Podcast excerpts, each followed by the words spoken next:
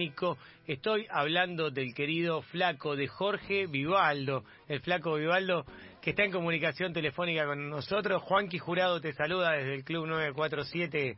Querido Jorge, ¿cómo andás? Buen día. ¿Qué tal, Juanqui? ¿Cómo estás? Saludos para vos, para todo el equipo y a toda la audiencia. Tanto tiempo que no hablamos, eh, flaco querido. ¿Cómo, cómo va todo? ¿Cómo, cómo está eh, la vida en estos, en estos días tan, tan atípicos que, que nos hemos acostumbrado a vivir?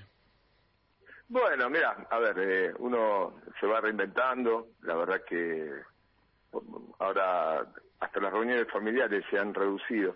Sí, Nosotros claro, somos cinco claro. hermanos, así que Para- si para nos cuidar a la- no Para cuidar a los adultos mayores, sobre todo, porque nos podemos, Claro. podemos cometer un error que, que, que puede ser fatal, ¿viste? Que no va a Sí. tener la culpa a nadie, pero a veces en ese momento de, de relajarse, eh, te, te, te puedes encontrar con eso, ¿viste? Y todos estamos Mira, preocupados por yo, nuestros yo me adultos cuidé mayores. muchísimo, muchísimo toda la, la cuarentena, no salí y todo, y bueno, sin embargo me contagié, de hecho no, no pude dirigir el último partido de un Visa San Carlos por, Claro. porque tuve, tuve COVID, gracias a Dios me agarró casi de forma sintomática. Lo único, perdí el olfato. Sí.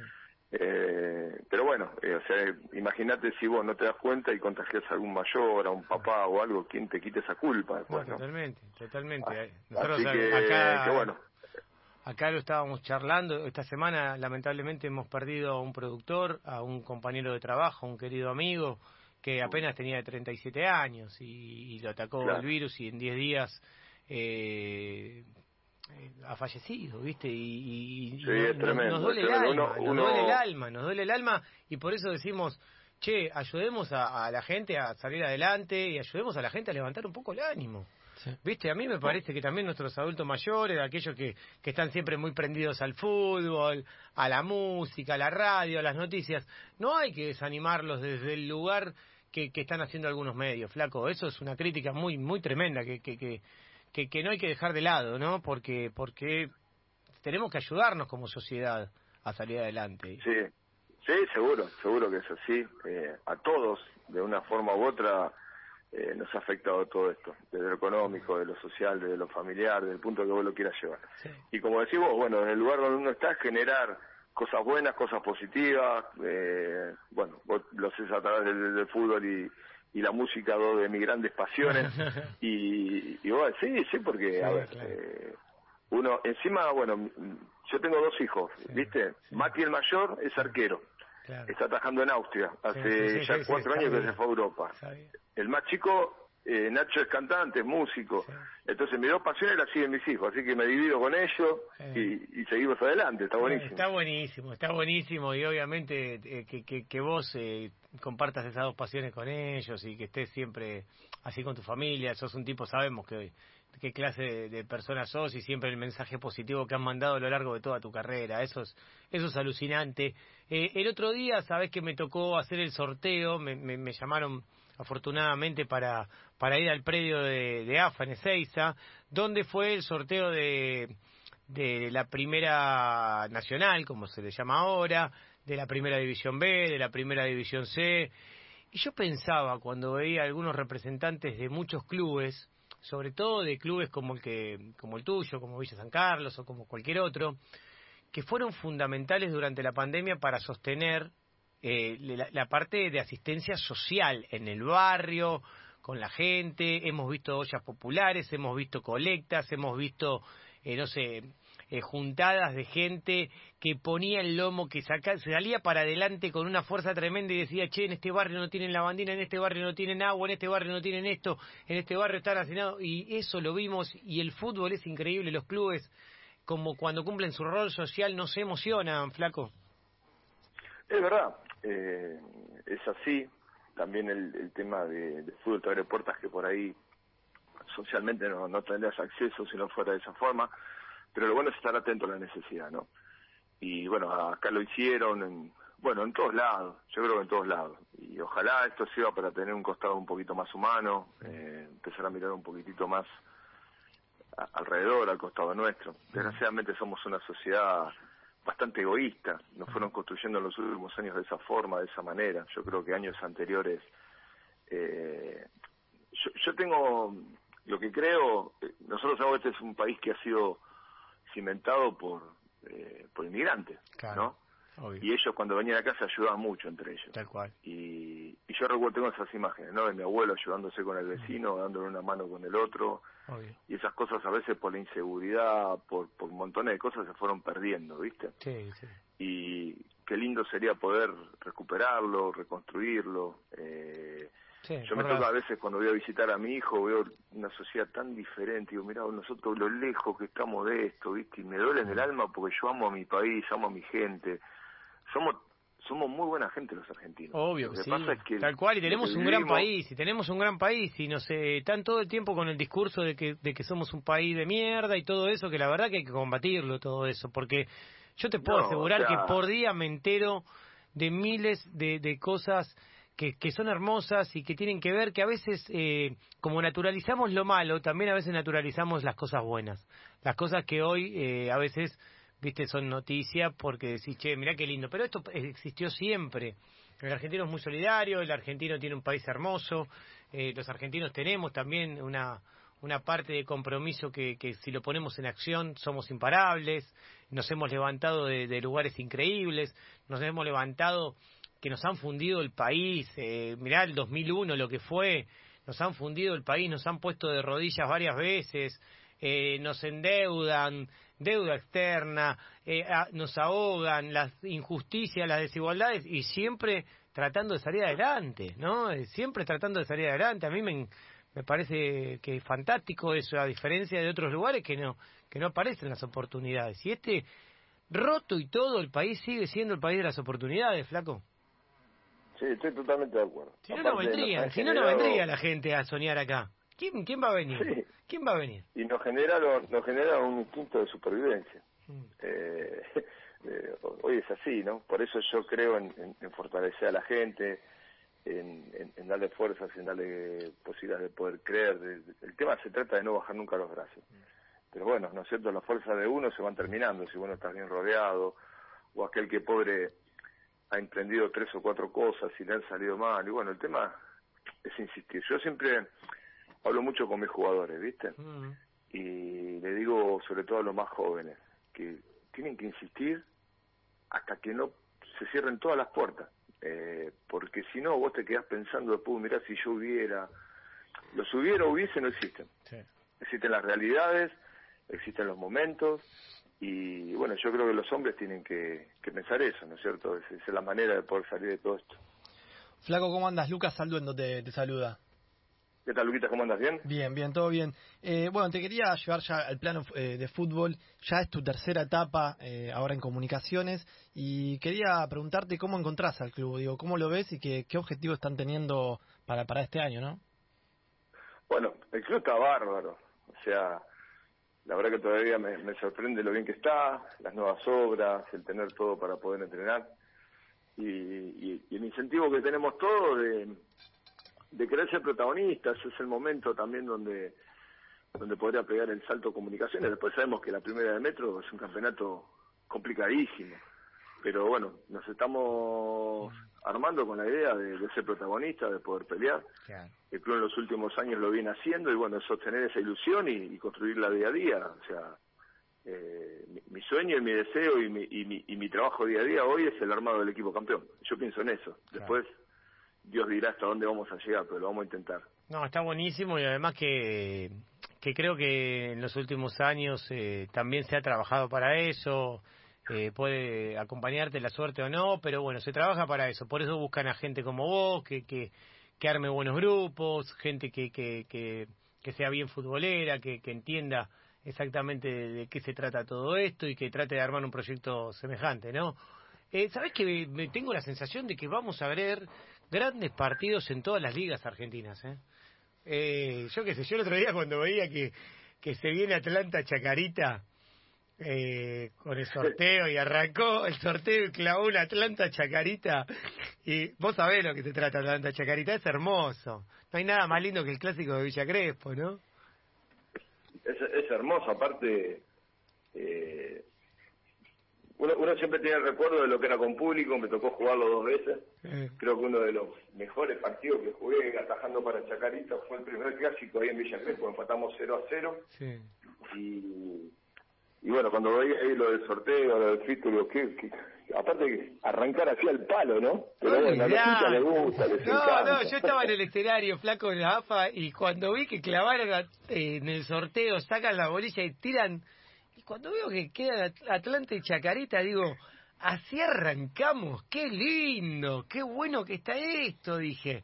¿Entendés? Porque me pone feliz que pasen esas cosas. Atlanta y Chacarita viene una rivalidad de los años 1930, de, ahí viene la, la, rivalidad, lo que es lo clásico, porque las canchas estaban casi pegadas, la cancha de Atlanta en Humboldt, la de Chacarita en la misma calle, una cuadra de diferencia había.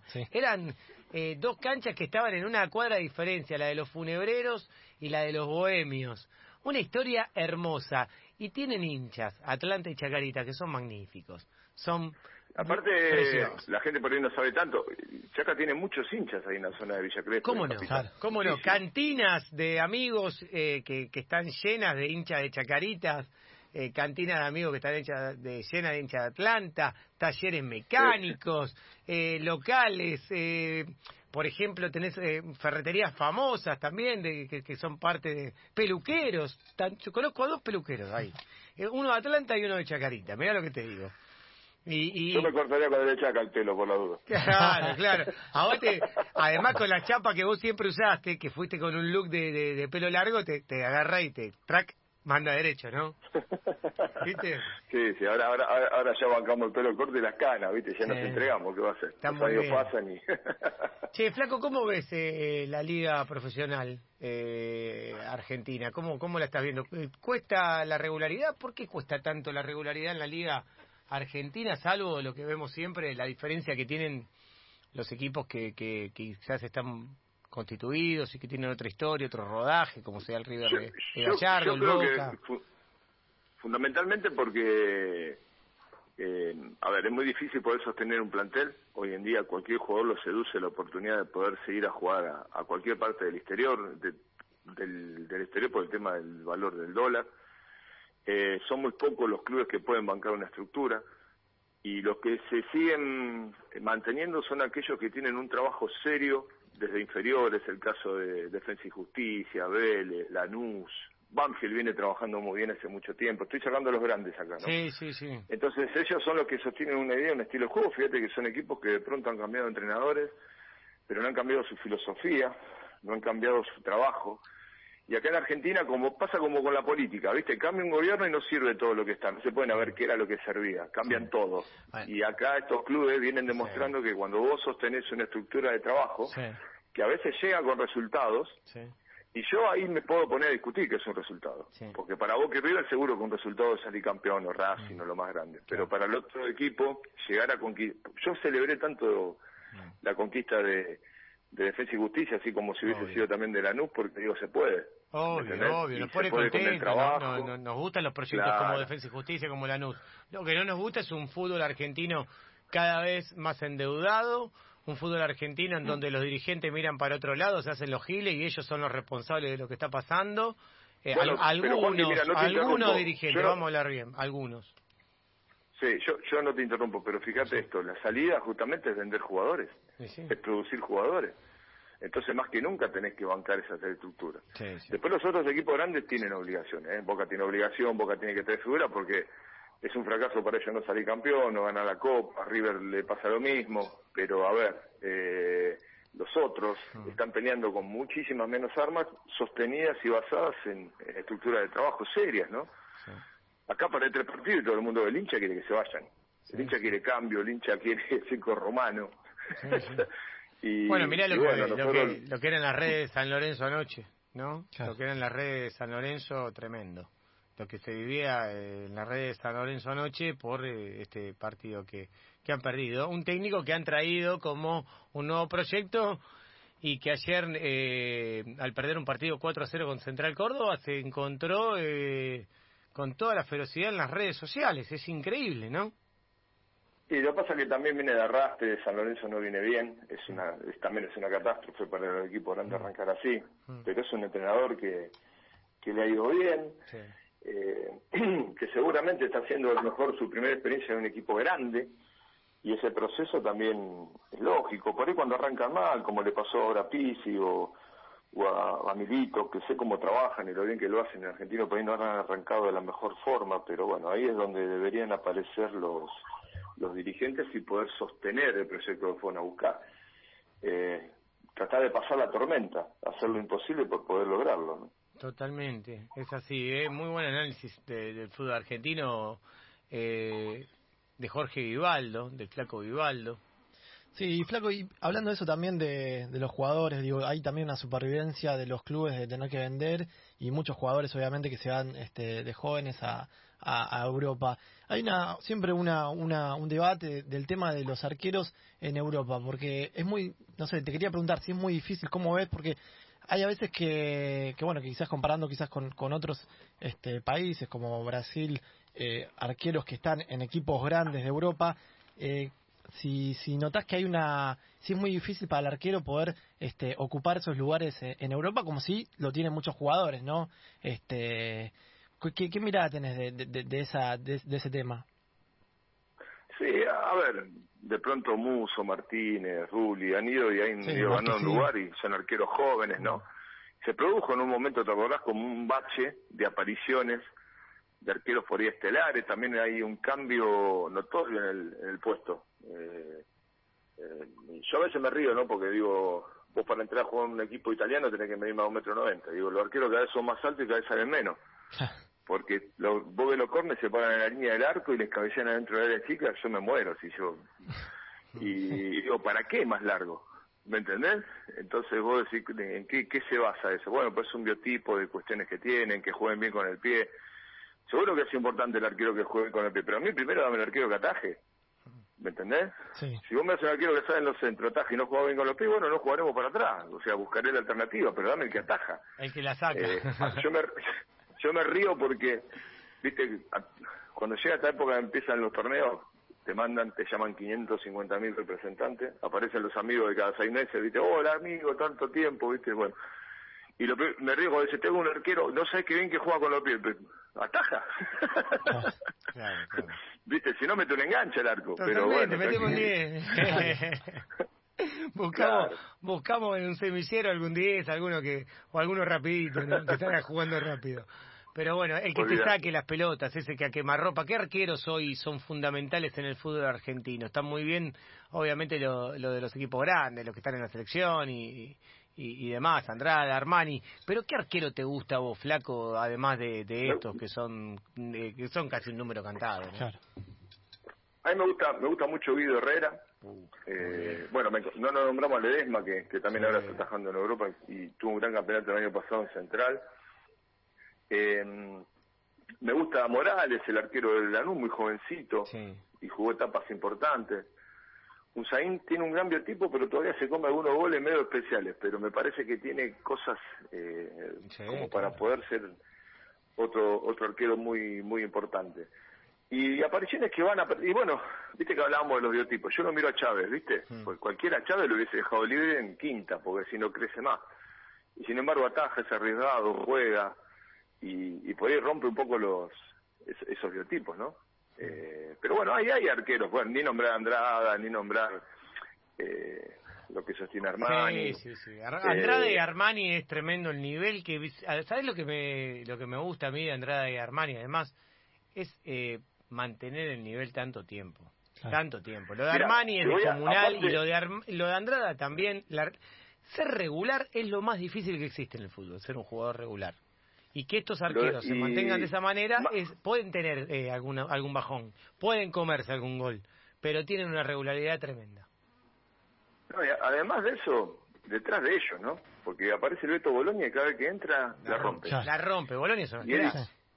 Y, Rossi es un arquerazo. Otro arquerazo. Rossi podría estar atajando en cualquier lado. En cualquier club. Bolonia y Rossi pueden estar atajando en cualquier club. Y ahí te das cuenta quiénes son Andrada. Y después los demás equipos, y, y la diferencia, Andrada y Armani, ¿no? Y ahí te das cuenta la diferencia que tienen, por qué son top, por qué son de calidad Andrada y Armani, por qué son los elegidos de la selección argentina. ¿Por qué pasa eso? Después en los demás equipos eh, sale el arquero y los hinchas se están agarrando la cabeza.